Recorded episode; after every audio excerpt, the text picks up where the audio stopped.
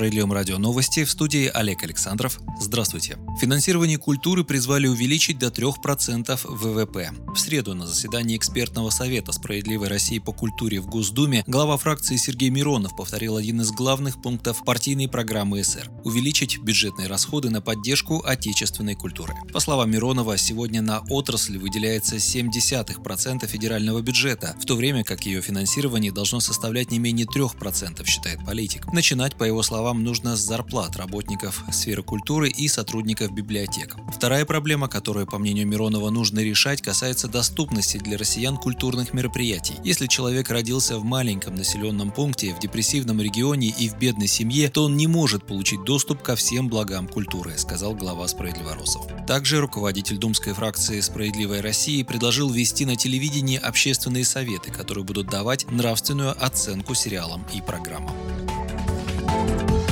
Разрешить использование мат-капитала на подключение к коммунальным сетям предлагает Общероссийский народный фронт. Там указали, что властям стоит обратить внимание на неподъемные для многих граждан цены на подключение к газораспределительным, электрическим сетям, централизованным системам водоснабжения и водоотведения. Инициативу объединения направило в правительство, ее поддержали думские фракции. Чем больше будет возможностей для использования мат-капитала, тем эффективнее он станет, уверены парламентарии. Справедливой России в свою очередь напомнили, что фракция принципиально выступает за расширение возможностей использования этой госпомощи. Это предложение разумно, ведь часто подключение к сетям становится неподъемным грузом для семей, особенно молодых. Можно подумать над механизмами защиты от мошенников, чтобы мат-капитал не утекал на совершенно другие цели, прокомментировал новость первый заместитель руководителя фракции Михаил Емельянов. В апреле в послании Федеральному собранию президент обратил внимание на проблему газификации жилья и поручил подводить газ непосредственно до границы земельного участка граждан без бесплатно. Правительство уже утвердило план по внедрению социально ориентированной и экономически эффективной системы газификации регионов. СМИ со ссылкой на Минэнерго сообщили, что бесплатное подведение трубы до участка протестируют в 15 регионах России – в Московской, Челябинской, Курганской, Тюменской, Амурской, Архангельской, Иркутской, Мурманской и Псковской областях, Забайкальском, Красноярском, Пермском и Приморском краях, а также в республиках Бурятия и Дагестан. По планам к 2030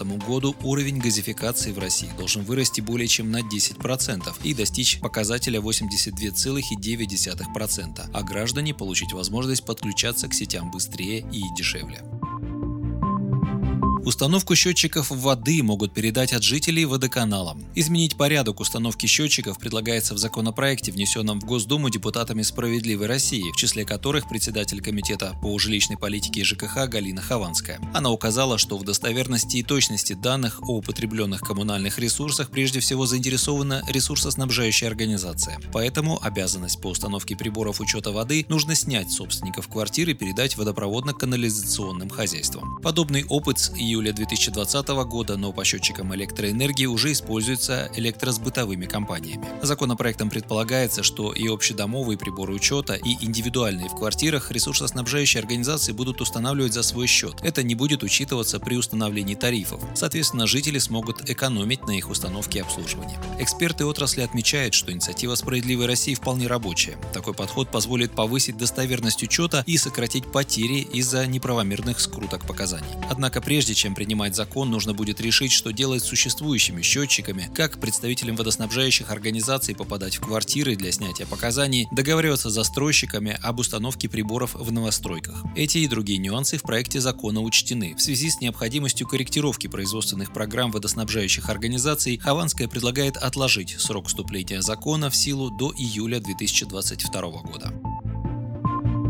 Учителям не нужно проходить обязательную вакцинацию от COVID-19 перед единым госэкзаменом. Глава Рособорнадзора Антон Музаев сегодня сообщил, что от учителей перед ЕГЭ также не будет требоваться сдавать тест на коронавирус. Ранее власти поручили на пунктах сдачи ЕГЭ уделить особое внимание соблюдению санитарно-эпидемиологических норм, всех рекомендаций Роспотребнадзора и Рособорнадзора по профилактике распространения инфекции. На случай, если кто-то из участников заболеет, можно будет воспользоваться резервными днями планов переносения выносить ЕГЭ и ОГЭ нет. Основная волна ЕГЭ начнется 31 мая и продлится до 25 июня. В каждом пункте проведения школьных экзаменов в этом году организуют посты МВД. Они будут обеспечивать безопасность школьников и организаторов во время проведения экзамена. Меры безопасности были усилены после трагического инцидента в Казани 11 мая, когда в результате стрельбы в школе погибли 9 и пострадали свыше 20 человек.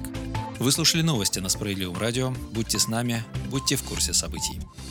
Thank you.